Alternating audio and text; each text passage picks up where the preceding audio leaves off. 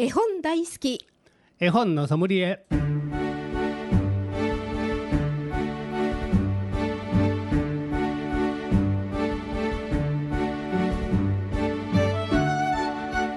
絵本大好き絵本のソムリエ。この番組は大垣書店の協力でお送りします。ナビゲーターの鈴木優子です。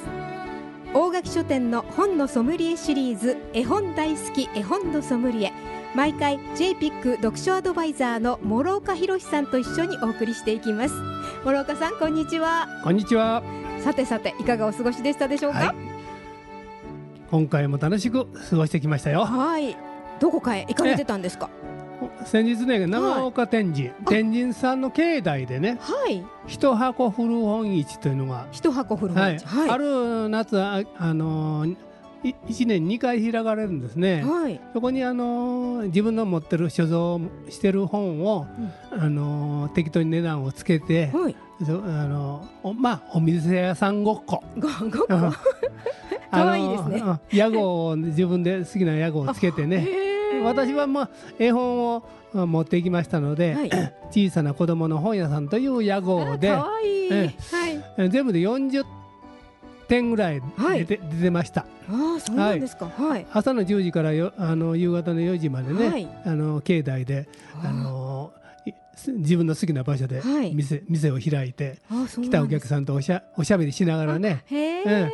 でこれは、はい。あの1200円の絵本やけど300円ですよと言いながらね、うん自由にこうも手に取ってそんな安くなっちゃうんですか？なななるんですよ。あら。だから結構売れるんですよ。あらもちろんそこへ、あのー本を買う目的来はる人も、あのー結構やはるんやけど、はい。それ以外に、ね、天神さんに来はった人たまたま来はってそ,、ねこで何かやってるからっていうのがありますし、はい。で私はまあ子供の本あの絵本も絵本を売ってますので、えー、紙芝居の道具やら持ってって。あえそうなんですか。えあの紙芝居のおっちゃんもやります。紙芝居のお茶。うん。あの ー何人か子供が来たら「はい紙芝居やるぜ」と言いながら。表紙を表紙着をね、はい。ちょんちょんちょん。あ表紙着も。あ表紙着を叩くとね、はい。あのーよく、あのー音が聞こえるから、はいは 集まってくるんですよ。いやすごい。大人も子供も。そうですか。そこで紙芝居はね、まあ、絵本じゃなくて紙芝居は大勢の人たちを対象に作られてるんで、はい。絵が非常にこうあの見やすいので、あのー昔からね街頭紙芝居とあ,、はい。あったように、はい。うんそれの,、うんあの紙芝居のおっちゃんをやりました。楽しんでいきました。楽しんでもらいました。いですねこれ紙芝居のその道具その標識もですけど意識持っていかれるんですあの舞台とああらら。らの表紙をも持ってそれから本体のね、はい。いろいろ絵本と同じようにこう紙芝居もあの場面があるありますので、いろいくつかのあの面白いもん作品をね、はい。あの小さい子供でも分かるような作品から大人向きのあ落語的な絵を、はい。あの紙芝居までいろいろ持ってきます。そでその時の子供さんの様子を見ながらね、うんうん。あのー紙芝居を読むという言わずに演じるというんですね。はい。芝居ですから。ちょっとあの絵本を読むのと紙芝居を演じるのはす少し、まあ、基本的には一緒なんやけど、多少あの違いはあります。なるほどね、はい。そうですか。やっぱりちょっとこうえ演じるから。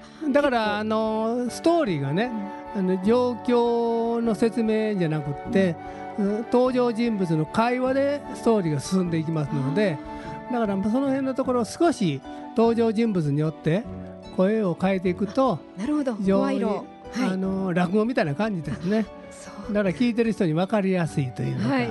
楽しいですね、多少まあ大げさにははい、あの声変えませんが、うん。多少おばあちゃんやったらおばあちゃんの声 小さい、えー子供が出てきたら子供の高い声を出してみたりね、ああそうまあその程度のことはへ絵本よりも少し意識をしながらそうですか。結構あのー面白いですよ。へえ楽しそうですね、はい。いやなかなか諸岡さんいろんなことやってらっしゃる。だからまあまああの読み風をねやるのも絵本だけじゃなくてあの紙芝居もあ使いますので、はい。まあ、その延長線上で、あのーその一箱古本市の時もそういうのやってます。そうですか。この間はおかげさんで、えーたくさん売れました。そうですか。それはよろしゅうございます。なかなかね町の本屋さんが今不況や不況と言う言ってんねんけどあの本屋さんごっこの本屋さんは結構あのー面白がってやってますので繁盛してます。そうですか。それは良かったです。ははいい。さて今回も絵本の紹介はもちろん絵本の選び方、読み聞かせのコツなどについても諸岡さんにアドバイスしていただきます。ぜひ親子でご家族で一緒に絵本の世界をお楽しみください。この番組ではメッセージ、絵本のリクエスト、相談もお待ちしております。メールアドレスは fm870 アットマークラジオミックスドット京都。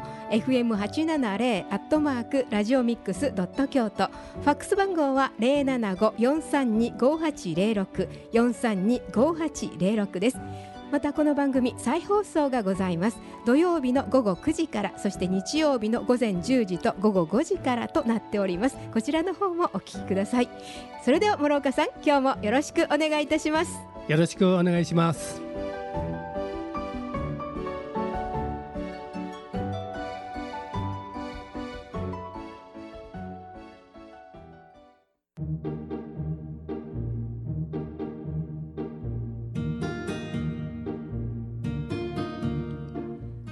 それではここで大垣書店からのお知らせです。大垣書店であなたの本を作りませんか？本を作ってみたいとお考えの方無料で自費出版についてのご相談見積もり作成を承ります。イメージがはっきりしない本の書き方を知りたいという内容でも構いません。またすでに原稿があり具体的に費用を知りたいという方もこちらの方にご連絡ください。大垣書店出版部075-468-1411 468-1411ファックスは075-468-1448 468-1448です。ホームページをご覧いただいてもこちらの方をご紹介いたしておりますので一度ご覧になってみてください。大垣書店であなたの本を作りませんか？自費出版のご案内。大垣書店からのお知らせでした。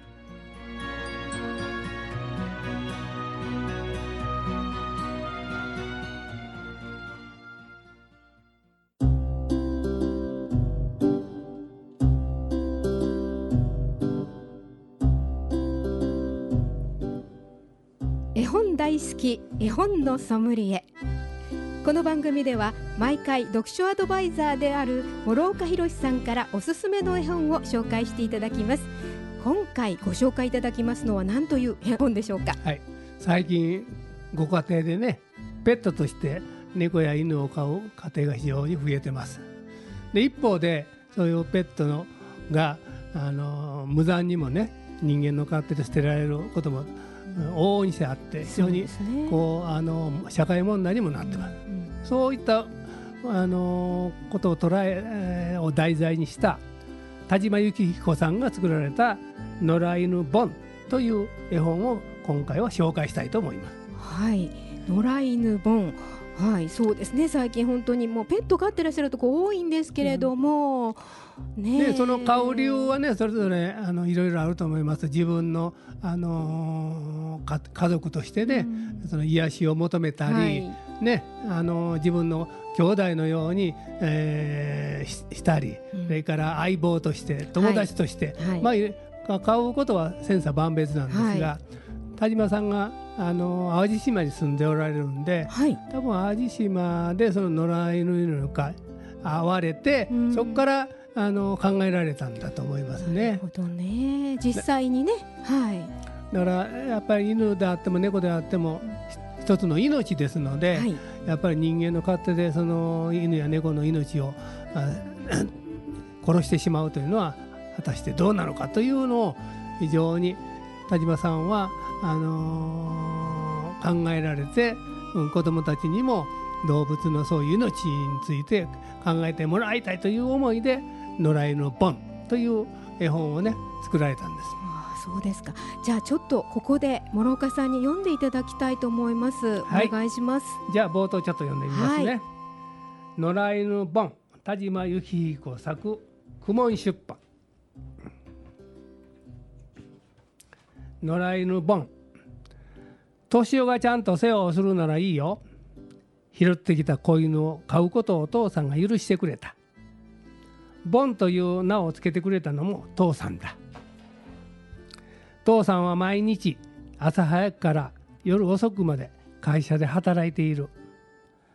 年男はもう何日も父さんの顔を見ていない。父さんは大きな仕事をして東京の本社の課長になることが決まった。すぐに東京へ引っ越しだ。父さんはものすごく張り切っている。お給料がうーんと上がるって母さんも大喜び。でも東京のマンションでは犬は飼えない。友達ともボンともお別れだ。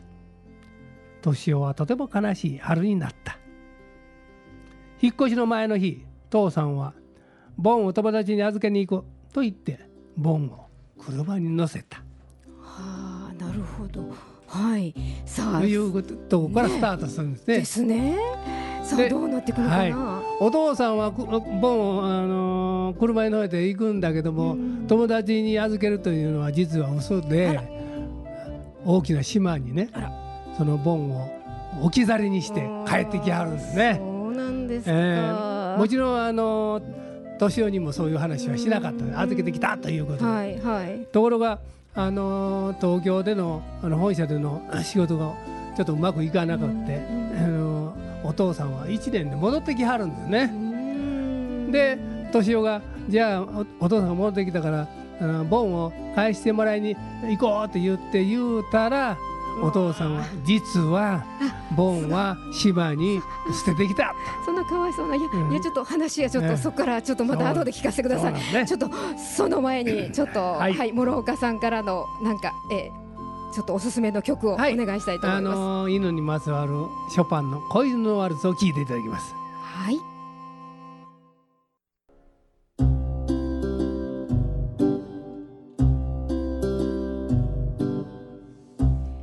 絵本大好き絵本のソムリエ読書アドバイザーの諸岡博さんと鈴木優子がお送りしております。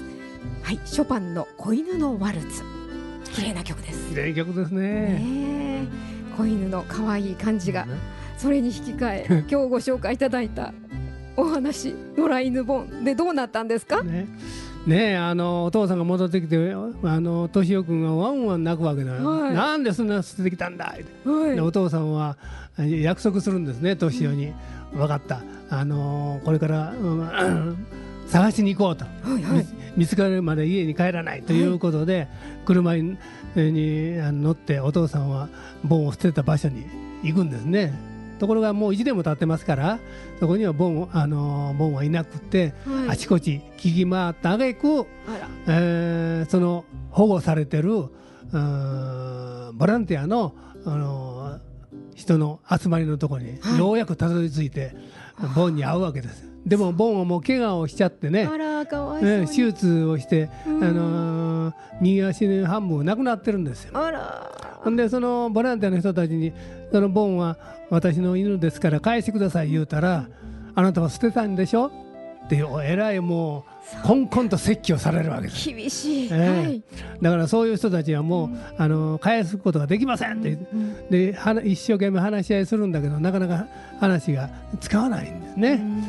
でもう敏夫君はもう疲れてしまって、えー寝てし寝てしまって気が付いたらお父さんの車の中ではい。ボンを抱っこしながら乗ってるという。よかっね、なんとかあの返してもらうことができたんですね。でお父さんはあの初めてそこでね、うん。あの敏夫君に涙を見せたといううんあのまあこれからはそういうあのボンを捨てるようなことはしないと思いますがはい、やはりあの動物一匹の動物でも、うん。あの貴重貴重なというのか大事な命があるんで、はい、可愛い時だけ可愛がってねねあの大きくなって面倒見きれんやから捨ててしまうというのはとんでもない人がたくさんおられるんでうん。そういうことはしちゃダメですよという警告を発したあの絵本でもあるんですね。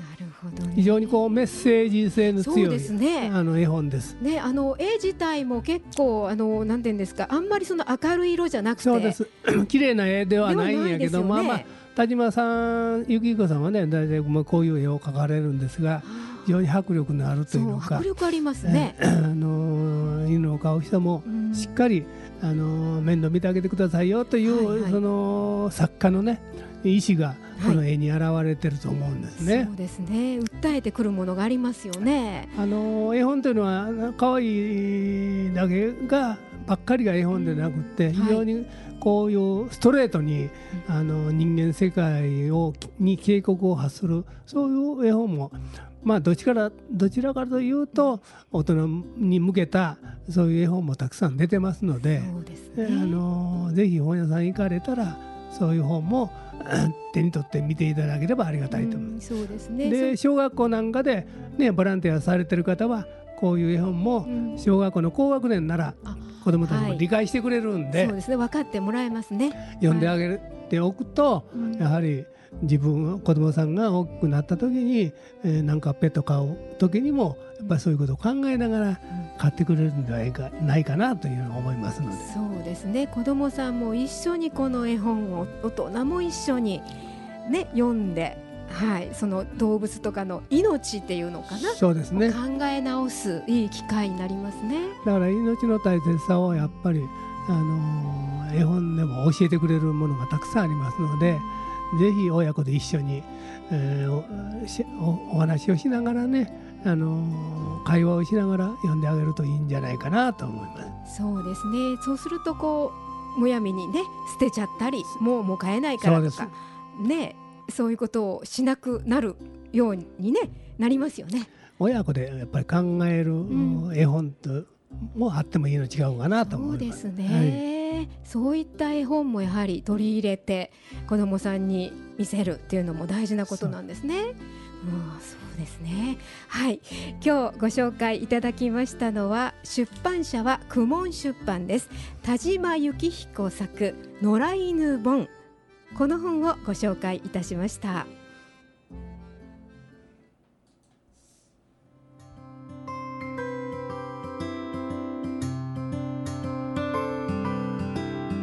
絵本大好き絵本のソムリエいかがでしたでしょうか？諸岡さん今日はいかがはい、でしたか？今日はねちょっとあのいつもと違う絵本でねはいしんみりした絵本ではあるんですが、はいあのメッセージ性が強い絵本を紹介させていただきました。はい、ありがとうございました。さて、この番組再放送ございます。毎週土曜日の午後9時から、日曜日の午前10時と午後5時からとなっております。また、ラジオミックス京都のホームページの方で、ポッドキャストでもご案内いたしております。そちらの方もお聞きいただきたいと思います。絵本大好き絵本のソムリエ、お届けしたのは諸岡博史鈴木優子でした。この番組は大垣書店の協力でお送りしました。